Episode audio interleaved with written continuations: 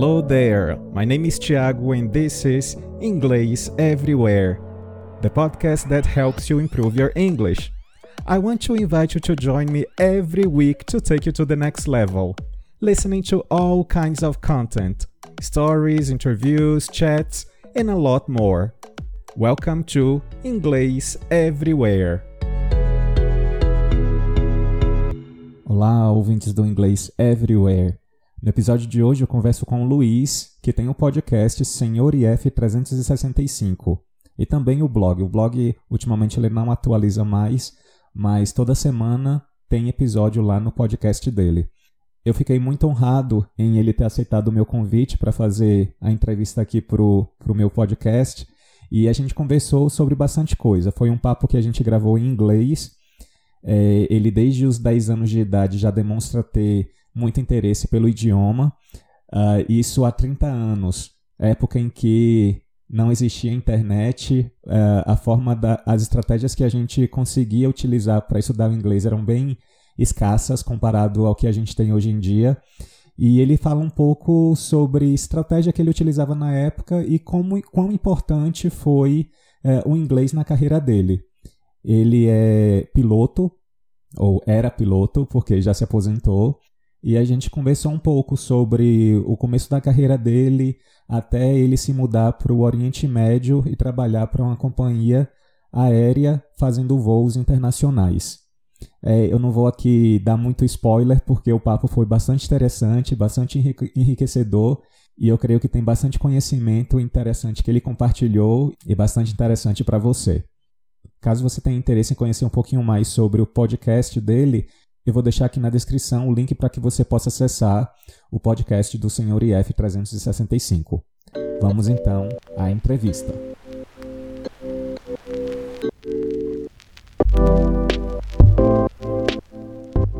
So, Luis, thank you very much for joining our show here today. And I'd like to start asking you when did you start studying English? It's my pleasure to be here. Actually, it's hard to define when I started because since I was very young, uh, I think I was very interested on the things coming from abroad, especially at that time. Of course, we just knew U.S. and Europe, and everything that came from abroad was a big interest of mine. And of course, I couldn't understand what people were saying, or uh, I remember my friends bringing toys from the from the U.S. and I couldn't read the manuals, reading the instructions, so it was a big frustration to me. So I think this uh, this kind of sparkle uh, sparkle the the idea that I could uh, at least learn English to to understand what was going on abroad. So at very early age that started. I'm gonna guess it was around maybe ten years old, mm-hmm. and uh, since then I got involved in English in uh, many different ways. We're gonna talk later about that, but I think my first uh, my first attempt to learn English was through my uh, father's old book. He used to study Nyazeji when he was very, very young, and he still kept those books. Uh, so I reached for those books and started to to learn by myself. But of course, it didn't work; it was way, too advanced at that time. He tried to help, but eventually he put us on a, an English school at a very early age. I think was around ten years. And sorry, ten years old. Okay, so you already had the motivation to to start yeah, that's how it all began. I always had this uh, fascination for everything coming from abroad. Uh-huh. And do you remember the strategies you first used? Because today we have lots of resources. We have the internet, uh, uh, uh streaming services, but back then uh, we didn't. Well, that was almost 30 years ago, I guess. So, of course, uh-huh. we didn't have internet, we didn't have anything. So, the only things available at that time, I think, would be the books and uh, I remember some magazines as well. So uh, that also uh, that's the only thing we had at that time. Right now, I think, uh, especially with YouTube, it would be great if we had YouTube at that time, so I could use this fascination that I had for things from abroad to to watch any kind of video uh, I want. All right. And how did the English language help you in your career? Well, basically, I haven't said anything, but uh, I was an airline pilot. Uh-huh. So that's for me since the beginning. There was a, a minimum to go ahead with the go ahead with this career. So because uh, practically all the manuals anything you're going to learn, anything you're going to study, it's going to be in English. So it's pretty much mandatory to, to speak English. You cannot even start your career and not speaking English. So although I was not very fluent at the time. Uh, I, I, think I improved a lot over the years just because I was forced to study in English, communicate in English, and later on I moved to, abroad for work. So that forced me even more to to to improve my English over the time. So it was a it wasn't something planned, but it just started happening, and it was something I couldn't stop because I was forced to to learn it at a certain point, different things. Of course, mm-hmm. it's a different English for my profession because there are a lot of technical terms. Uh-huh. Uh, you need to speak over the radio, and some people, even uh, native English speakers, they don't understand what you're saying because I, I, have no idea what you're talking because we're communicating with like air traffic controllers. So uh-huh. it kind of sounded a completely it's in English, but sounds like a complete different language. so although uh, if you do speak English and you plan to be a pilot, it's almost like learning a, a third language. So you're, you, I speak Portuguese, I speak English, and it, this is this uh, we call aviation, let's say. Uh-huh. So it's it's a third kind of language. It's in English, but it's it's kind of uh, different terms and a lot of technical terms. Okay, so if anyone is thinking about becoming a pilot, they have to know uh, how to speak English and also learn this third language you're talking about. Yeah. Yeah, the third language, of course, you, you, you there's no way to actually study it. There's no no course for uh-huh. it, so uh, you're you're gonna learn as you go. Mm-hmm. But uh, English, it's it's completely mandatory. If you you th- if you think about uh, being a pilot, uh, being a cabin crew, or anything like that, it's it's pretty much mandatory. Even if you if you don't plan to fly abroad, if you don't plan to work abroad, uh, any airline nowadays, uh, the, first thing they're going to ask if do you speak English? They're going to test you to see if you speak English.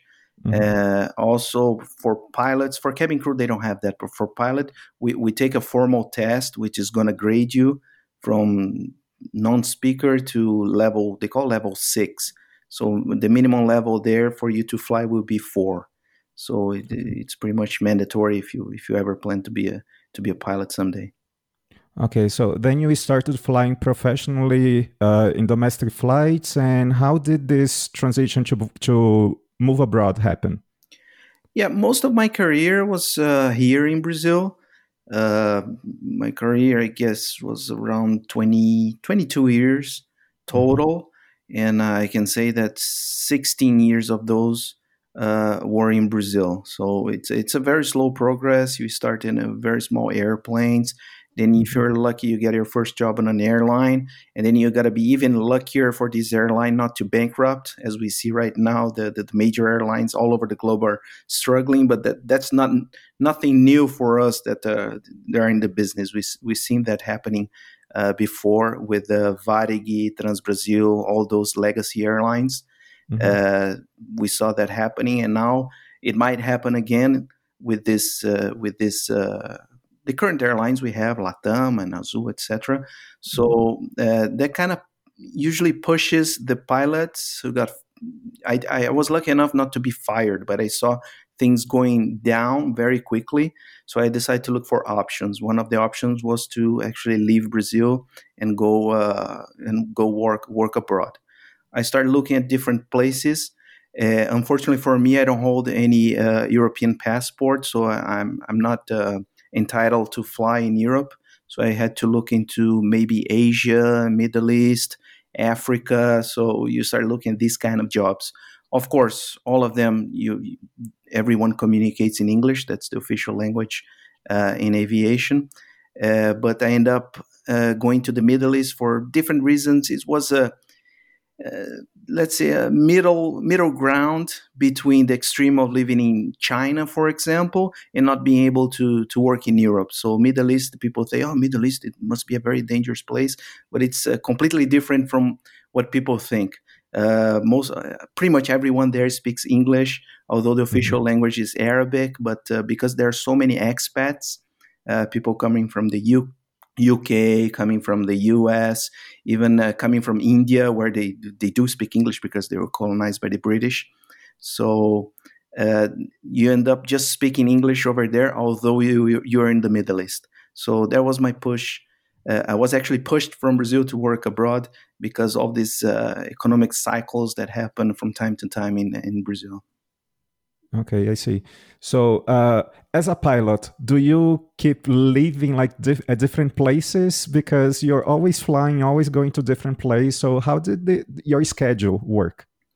Well, when I was a pilot, I'm gonna start saying I was because okay, uh, we haven't mentioned it, but I uh, I quit flying for uh, uh-huh. about two years now. So I, I, I, like to think myself as a retired pilot, uh-huh. but it's still fresh on my mind, of course. So for this past uh, almost 20 years, uh, I was like based in Sao Paulo, and then I was of course based abroad. But uh, basically, what you do, you leave somewhere, you're gonna report for a flight, and usually this flight can be from something that is just what we call turnaround, that you just fly somewhere and you come back right away a few hours later to something that can be up to like six or seven days uh, traveling, depend where, where you're mm-hmm. going. And of course, you don't go there and stay seven days and come back. You're going to be doing different patterns uh, of flight.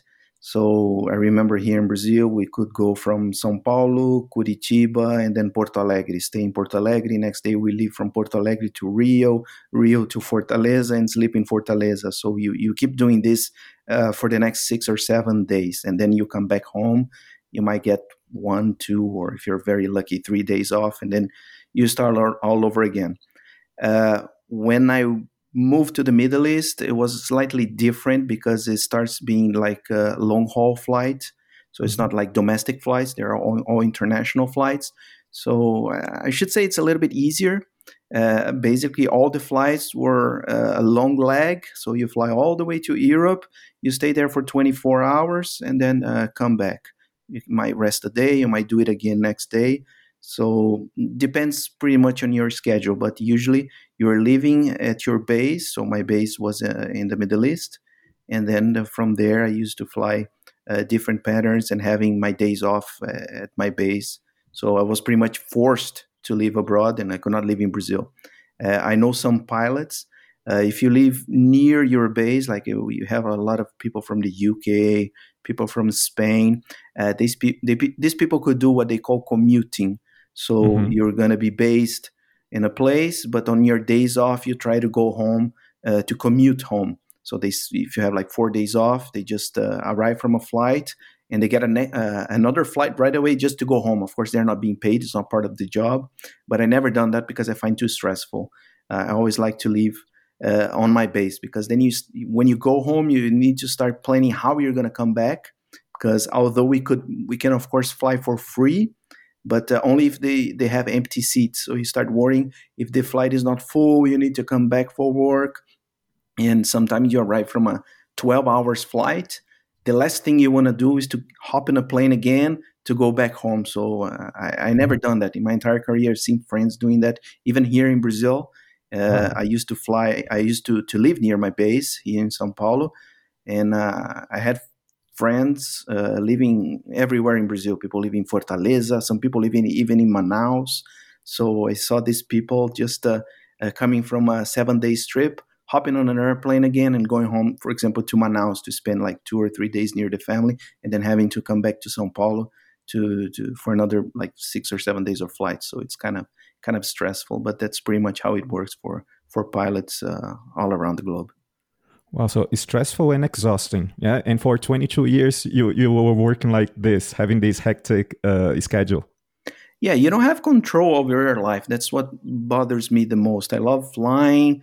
I love being a hotel. I love uh, visiting new places, but uh, all the rest really sucks. That's I have to be very I'm sorry to say that, but it really sucks. All the rest, the flying, it's amazing, and uh, everything that is involved. The flying itself, it's amazing, but uh, everything else, uh, training is pretty hard. You're being trained all the time. You're being tested all the time. You're being monitored all the time.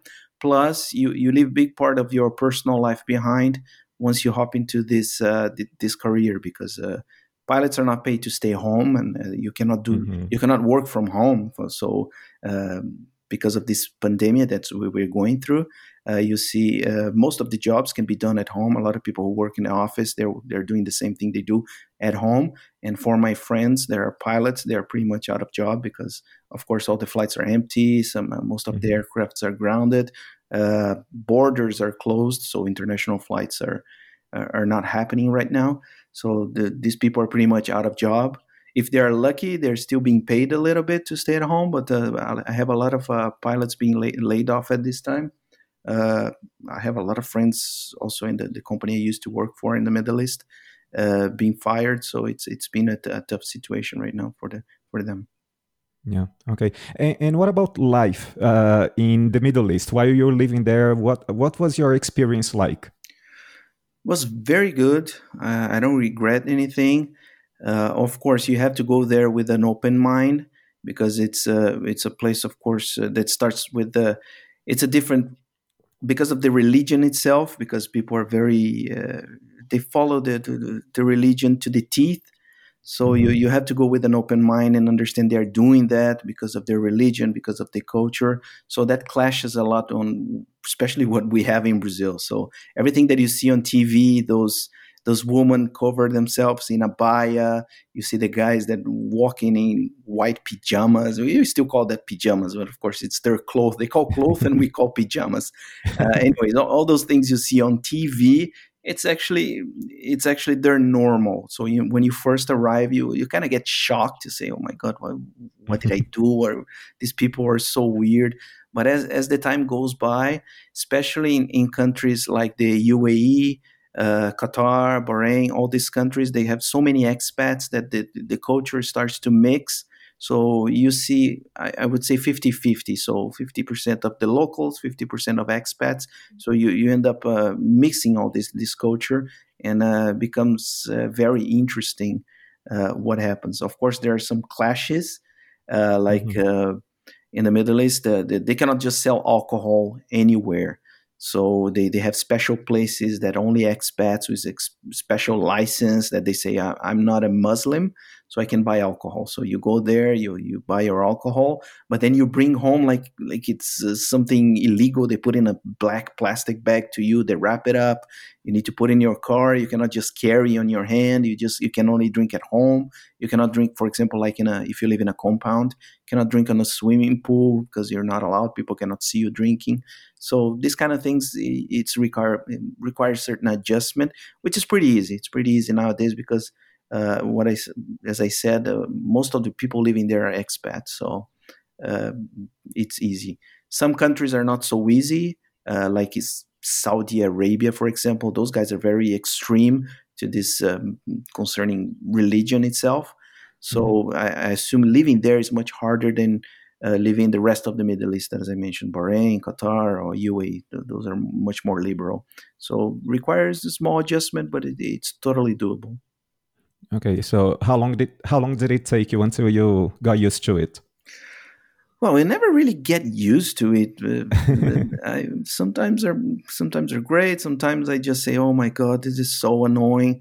Uh, mm-hmm. Like they have this, this, this holy month that they call Ramadan. I don't know mm-hmm. if you heard about, yeah. but it's a holy month where they must fast. They cannot eat or drink mm-hmm. anything, and not even water from the sunrise to the sunset. Of course, they don't force you to do that, but for example, you cannot uh, you cannot drink water on the street.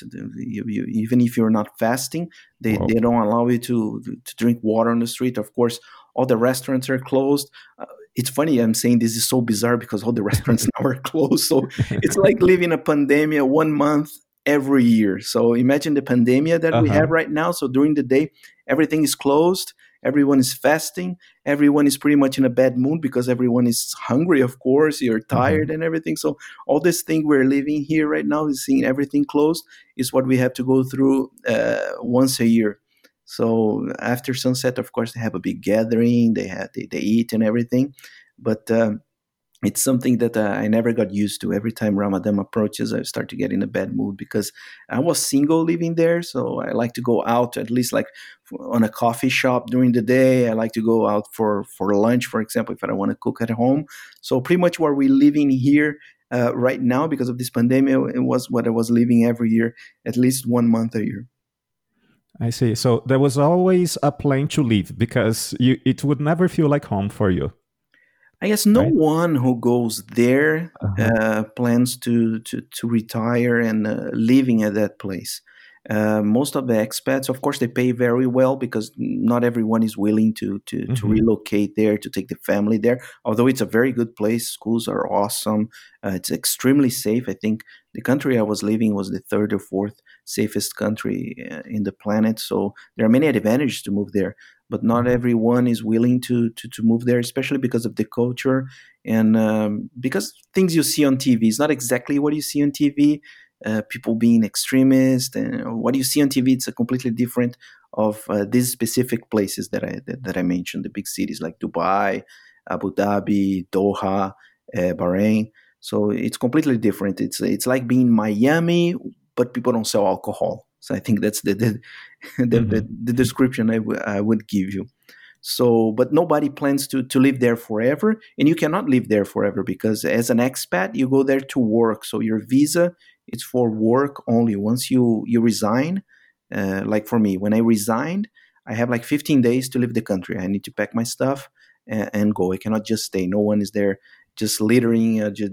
doing nothing on the street. Everyone is employed. Everyone is working, especially because of this uh, this visa things. So everyone that goes there has an expired date, as I as I like to say. Everyone has a plan. I'm going to work here for like five years, 10 years, 15 years. But at a certain point, everyone plans to leave either to go back home or to relocate somewhere else. So pretty much you're not going to find anyone, except locals, of course, but uh, you're not going to find any expat planning to retire and, and, and live there, even if they could. Okay, I imagine because you were in such a hurry, you didn't have uh, you didn't even have time to make friends, to hang out, this kind of things that we normally do. Is that right? Well, there, there's a big uh, Brazilian community, especially. Of course, there are Brazilians everywhere now. It's, it's yeah. hard to find a place where you don't see Brazilians. So uh, it was uh, it was very easy to move there for me because what happened? Uh, you asked me why I moved there. I, I, I, blame the economic crisis here in Brazil, but another another thing that happened is that I saw my my, my good friends at work doing the same. So actually, they, they they went before me when I arrived there. Most of my friends that I had here in Brazil from work they were already there. So when I arrived, was pretty much hanging out with the same people that made made made it so much easier uh, to relocate. And uh, I actually hang out more with them when I was there than when I was here because uh, the city was much smaller. Uh, we all moved to the same compound. And uh, plus because you don't have uh, family there. I don't have i didn't have family there. They don't have of course they had their wife and the kids but they didn't, they didn't have a, a cousins parents living there so they end up having to call me to go out more often than uh, here in brazil because here in brazil of course they had the rest of the family to hang out with yeah. and there we were more we were way closer uh, because it's uh, you know Brazilian community. People who who lives abroad they know that you end up creating these uh, Brazilian communities everywhere. So you, you end up hanging out more with their friends than your actual uh, family mm-hmm. left in Brazil. Yeah. So now you have a, I don't know if I may call her girlfriend or wife. Uh, uh, and did you meet her while you were living there? Yeah, when I was living there, when I moved there, uh, I was single. And uh, through these five years, I met what she's my wife right now. Okay. So we start dating in the Middle East, which is also a big challenge mm. because uh, local laws don't allow men and women to be together alone in a certain place. Uh, they have all these things, but they don't actually enforce on the on the expats. They do they, they do enforce on the locals because of the religions and stuff, but uh, they also don't give you an easy time. Uh, I remember once I was driving her home. We were, of course, not living together. We were not allowed to live together there. But I was driving her home, and uh, the police stopped us. And uh, the first thing the police officer asked me was not if I had a driver's license. He didn't ask for my documents. First thing he asked, "Who is she?" He wanted to wow. know who is she like uh, he was trying to figure out if I was a married guy and I was hanging out mm-hmm. with a cabin crew. She was a cabin crew at the, at the time, so it's kind of weird. He never asked for my documents. He just wanted to know who is she, who is she, why you were, why you, why you're driving at night with her, and things like that. So this kind of things, it's it's very weird. So we start dating there. Uh, once I resigned, she resigned as well. Uh, she went back to her country. She's uh, she's from Indonesia. She gathered all her documents that she needed to to relocate to Brazil to get the the residency here. So we got married, got her residency, and now we're we're living here in Brazil. Uh, Indonesia, uh, well, what is their first language there? Uh, it's contrary to what people think. That is Indonesian. Uh, they they have -huh. a uh-huh. weird word for it, which is Bahasa.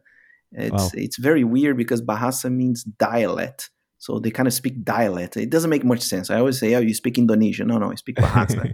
there's Bahasa, there's Bahasa Indonesian, Bahasa Malaysian. It's very similar, but it's different. But uh, she speaks Bahasa, so we end up communicating in a middle ground because uh, she she's trying to learn Portuguese, which is extremely difficult. it's one of the reasons I love English because when you compare Portuguese to English, yeah. it's so much easier. I remember I was horrible at Portuguese uh, in school. And when mm-hmm. I figured out that English was so much easier, that's one of the, also the reasons that I that I wanted to learn so much. It's so much easier. So she's having a hard time to learn Portuguese. She's been living in Brazil for a year now. She's still struggling. Uh, of course, I'm not helping because we end up communicating a lot in uh, in English because it's just easier for me not to keep translating things, uh-huh. repeating myself. It's partially my fault, but she's starting hard. But uh, we end up communicating in, in, in English, which is not her uh, primary language. It's not neither mine. So we kind of sometimes we have a problem in the, in communication. We have a big communication barrier. Yeah, yeah. Couples usually, I mean, when they are uh, when they are from different backgrounds, language can be a, a big barrier.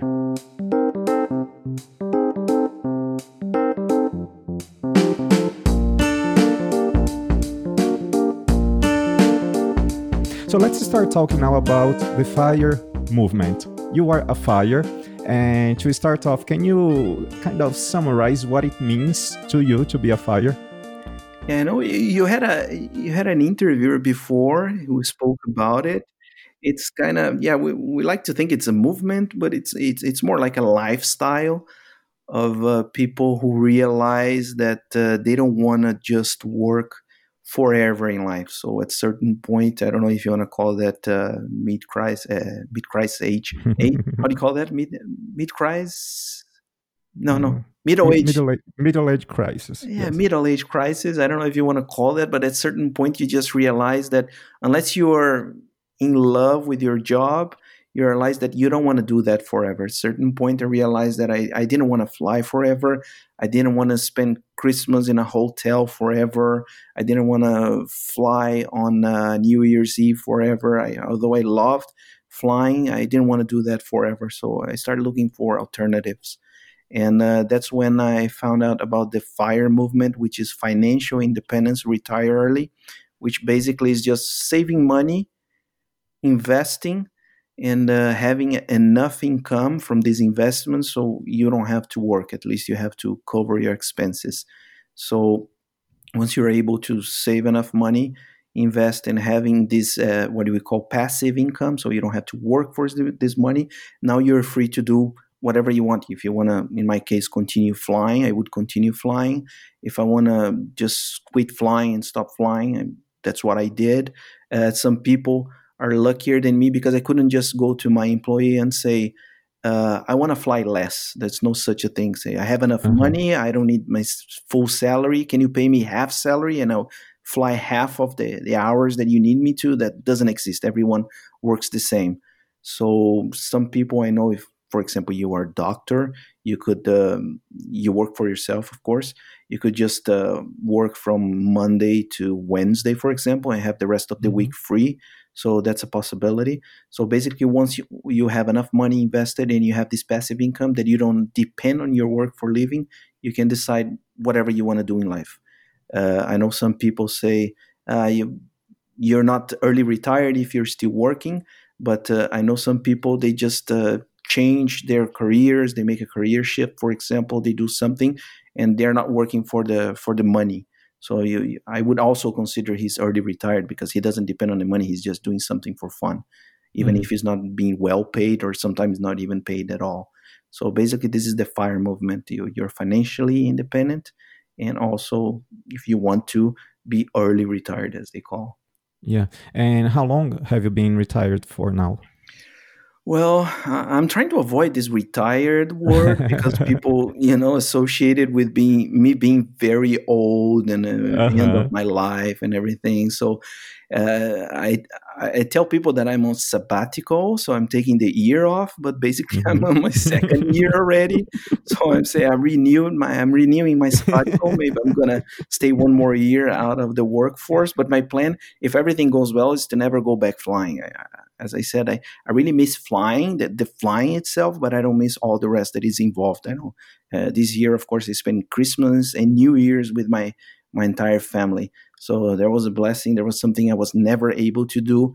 Uh, if I were very lucky, at a certain point, I could uh, just choose either Christmas or New Year's. When I had to work on, on one of them, so the other guys could also spend uh, the, the, these uh, holidays with the family. So uh, this year, I was able to do to do both for the first time in in 20 years. So I'm not planning to go back, but basically, I say I'm on a uh, almost two years already since I resigned. So I'm gonna consider that I'm two year two years already early retired. Okay, Luis. A lot of people say that they don't want to retire because uh, they may feel bored doing nothing uh, at home. So, do you feel bored? Uh, we all do at a certain point. I, uh-huh. I could even feel bored when I was working. I just find it very sad if you depend on your if you're not in love with your work if you're in love with, with your work just disregard whatever i say here but mm-hmm. I, I, feel sad for people who uh, say I, I, i'm working so because i will feel bored if i don't if i don't and i don't love my job it's not something i love but i don't know what else to do so i think uh, the problem here is a little bit deeper is that like you you don't know what you like so you're just filling the the, the blanks with your work that you don't even like which was what happened to me at a certain point. Of course, in the beginning, I was in love with my career. I thought I could do that forever. I don't, don't ever want to retire. But once I realized that I don't love this anymore, I wish I could do be doing something else. So uh, I was just filling the blank with the with my career. But uh, since I I quit my job, I had ups and down, uh, ups and downs. Uh, it started very well. I, had this dream of okay, I'm gonna early retire. I'm, I, I don't have to work for, for money anymore, so I, I don't have to be tied up to a single place. I'm going to travel the world. Uh, I'm going to see new things. I'm not going to stop home. I started w- with the right foot doing that. Was amazing. Uh, right after I retired, I came back to Brazil, left my stuff here, and uh, went to Australia. So I spent three months uh, driving with uh, my wife now uh, around Australia, and that was amazing.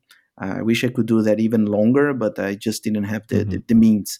Although I'm early retired, although I saved a lot of money, I depend on this income. I cannot just go to my my my my let's call big nest or the, the, the money that I saved. I cannot just keep pulling money out of there. I depend mm-hmm. on the on the investments, the money that the, the passive income that comes every month to live. So I'm not a millionaire, let's say that, because I cannot just spend whatever I want. I have a budget and I have to follow that budget. Unfortunately, this budget was not enough to, to live in Australia. So we have a plan not to live in Australia, but to live in Indonesia, which is her home country. Uh, should be much cheaper than, than, than live in Australia, maybe cheaper than living in Brazil. Uh, mm. We tried that for three months and it didn't work. Uh, we chose to live in Bali, which people may think it's amazing. Oh my God, Bali is amazing.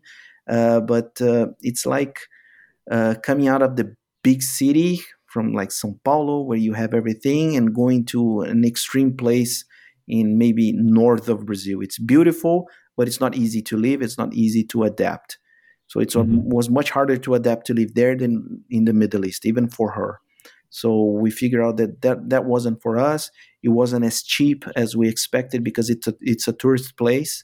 So when you start looking for rent, for example, people wanted two thousand dollars a month for a rent because it's a tourist place. Wow.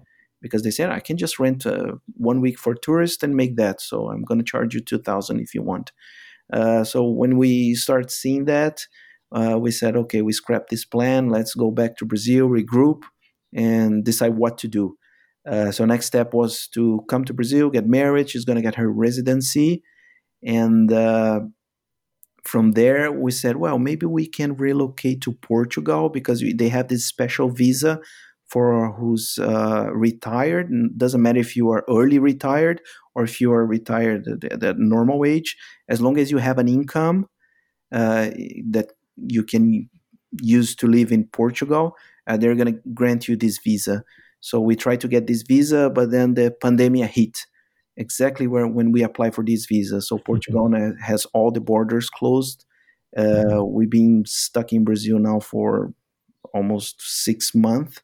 Uh, way before we start planning this was so if I consider when we start planning this was already uh, eight to seven months. So we, we're pretty much stuck in Brazil, uh, living in my parents' house. My parents are living in Portugal. Their house is empty. So we are using their house because we are planning to relocate. So at that point, when things starts to get boring because we we didn't want to be here. We were continue to save money because things could be a little bit more expensive in Portugal. So say let's hold down on, on spendings.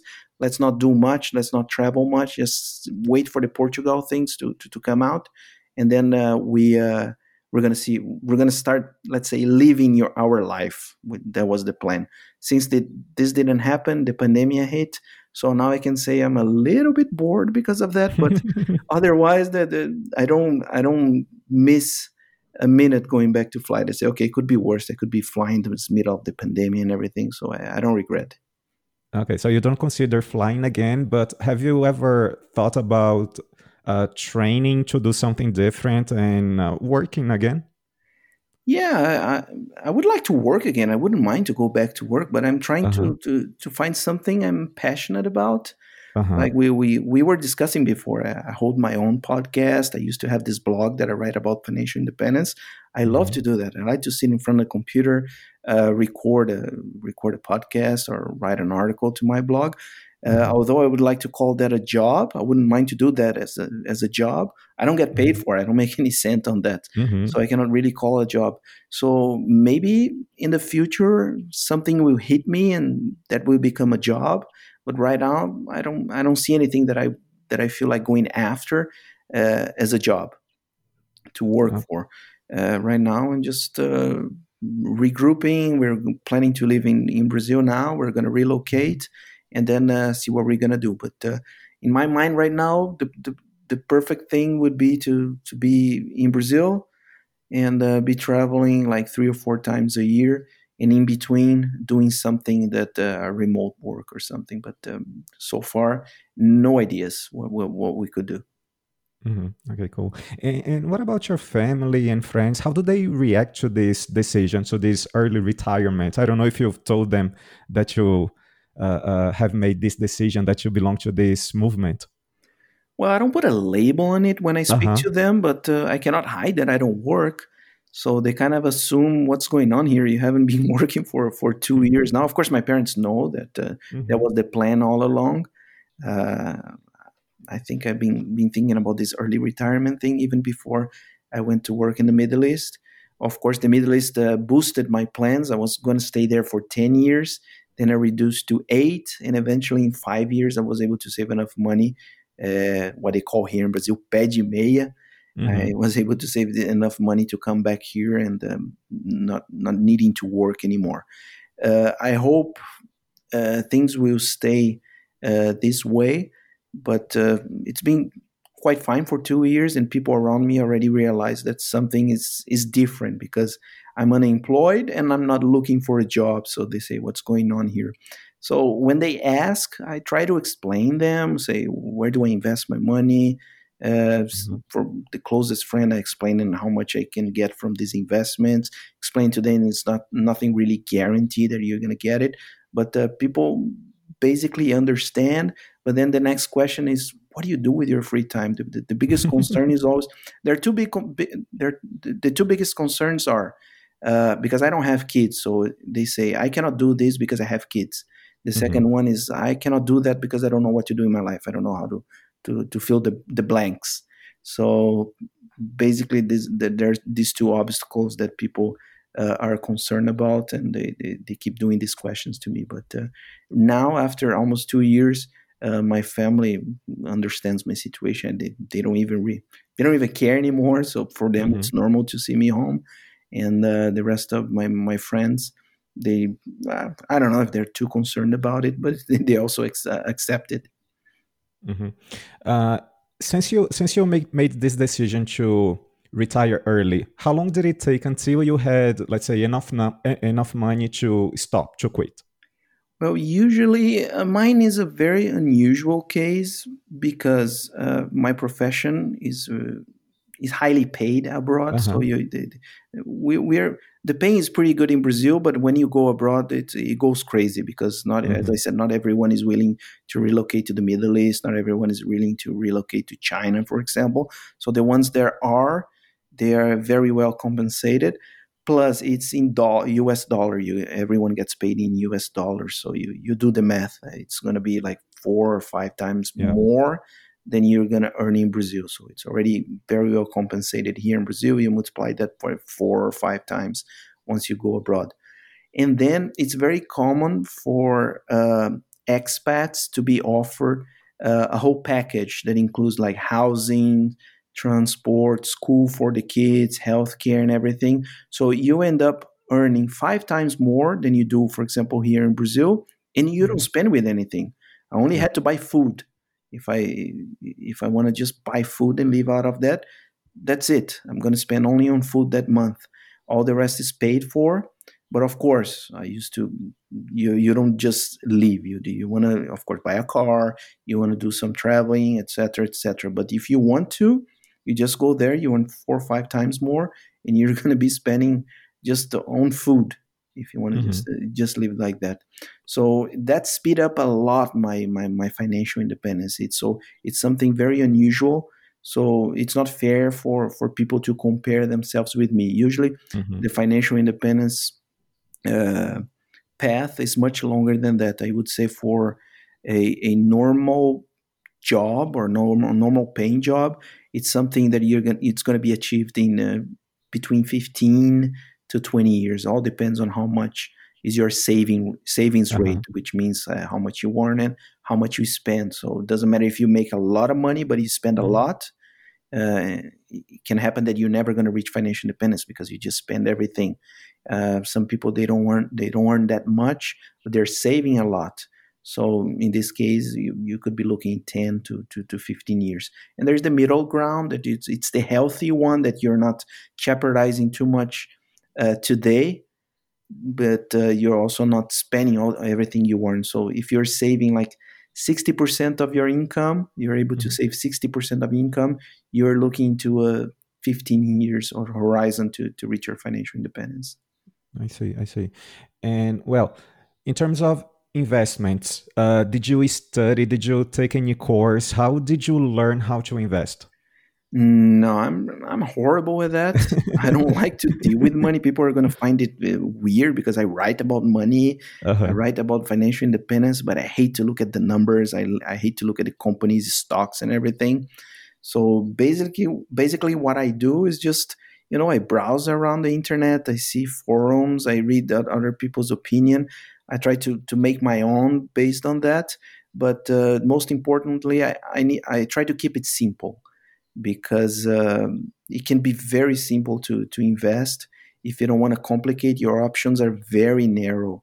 So basically what i do i only invest on things that will give me uh, it will generate an income like buying a house and getting a rent. I don't do that. I have my house of course it's for rent but it's not something i I suggest people to do. But there are a lot of uh, investments here in Brazil, for example, that they generate monthly income. They call like uh, real estate investment trust or REITs, what they mm-hmm. call, which is called uh, fundos imobiliários in Brazil, mm-hmm. which is basically you're buying a small part of uh, a mall or you're buying a small part of um, industry, a small part of a building. So this building, this mall, they, they receive rent and they pass over this rent to to you as part of your your investment. So it, it generates income.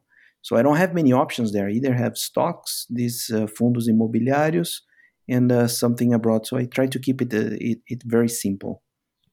And, and, your money is here in Brazil, or do you also invest abroad?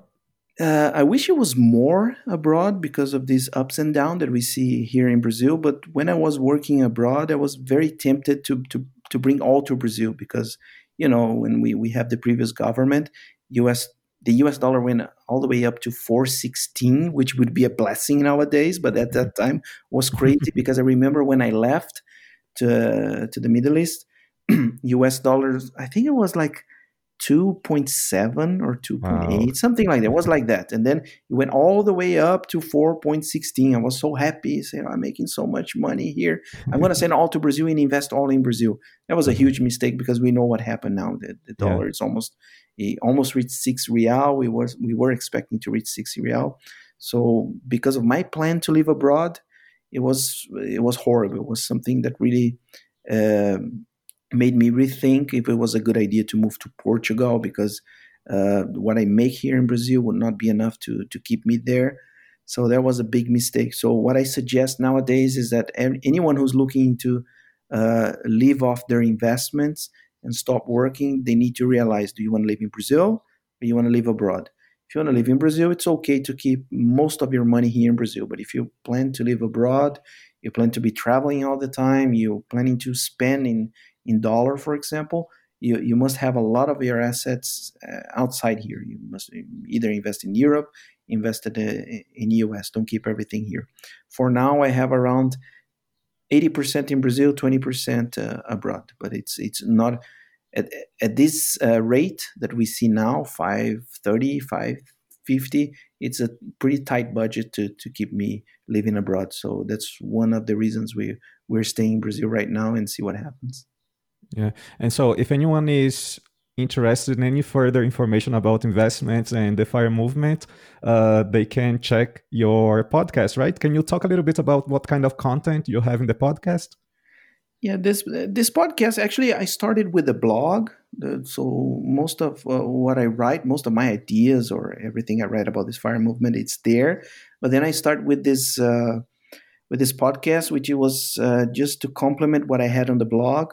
So you're going to see the first uh, 20 or 25 episodes. They're basically interviewing people who are also after uh, financial independence. So if you start listening to the podcast from the beginning, you're going to see this all these uh, different stories. There are people, for example, living in Canada, some people living in Portugal, there are people living in the north of Brazil. So from all over, but with the same objective, which is uh, to reach financial independence and some of them early retire, some not. But uh, basically, we'll be talking about with these people.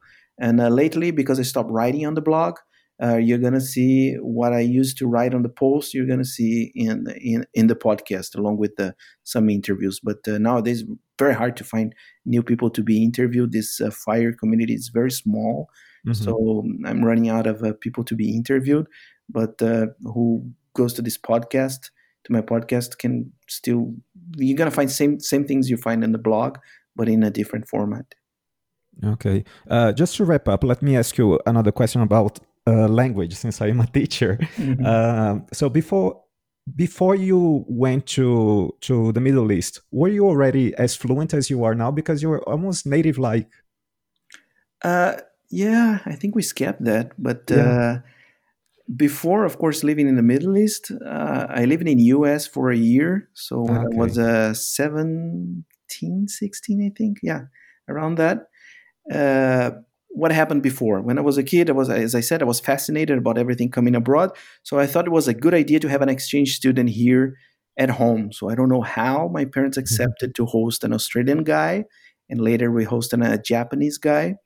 So as part of an as part of an exchange student program, and uh, after that i i start bugging them to say i want i want to go to the us I, not go to the us i want to go i want to be an exchange student in the us I, my target was the us i was so fascinated about the country mm-hmm. that i said that has to be us but this program could be anywhere uh, because we had someone from australia we had someone from japan could be from anywhere from the globe.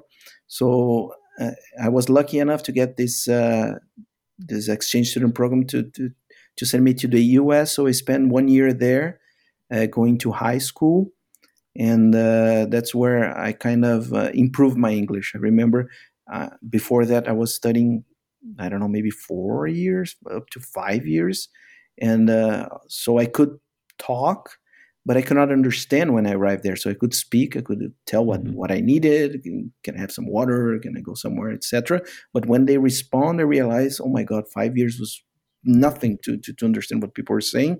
Later, I realized I was very unlucky to end up in Texas. So Texas, they have a you know this this Texas mm-hmm. accent, which is really tough to understand. So I don't think that helped. But uh, after I think it was after this year living abroad, that's where it was the the big big through on my my learning experience. From from there, uh, things become so much easier. I think uh, because I believe it or not, I, I, only met one Brazilian when I was living one year uh, in Texas, and, and, the city was huge. I don't yeah. know because of that time we didn't have internet or the neighborhood I was living was you know not very people i don't know there was no brazilian in school believe it or not. I was in a public school. There's not a single brazilian in this school so i was forced to to to, to learn.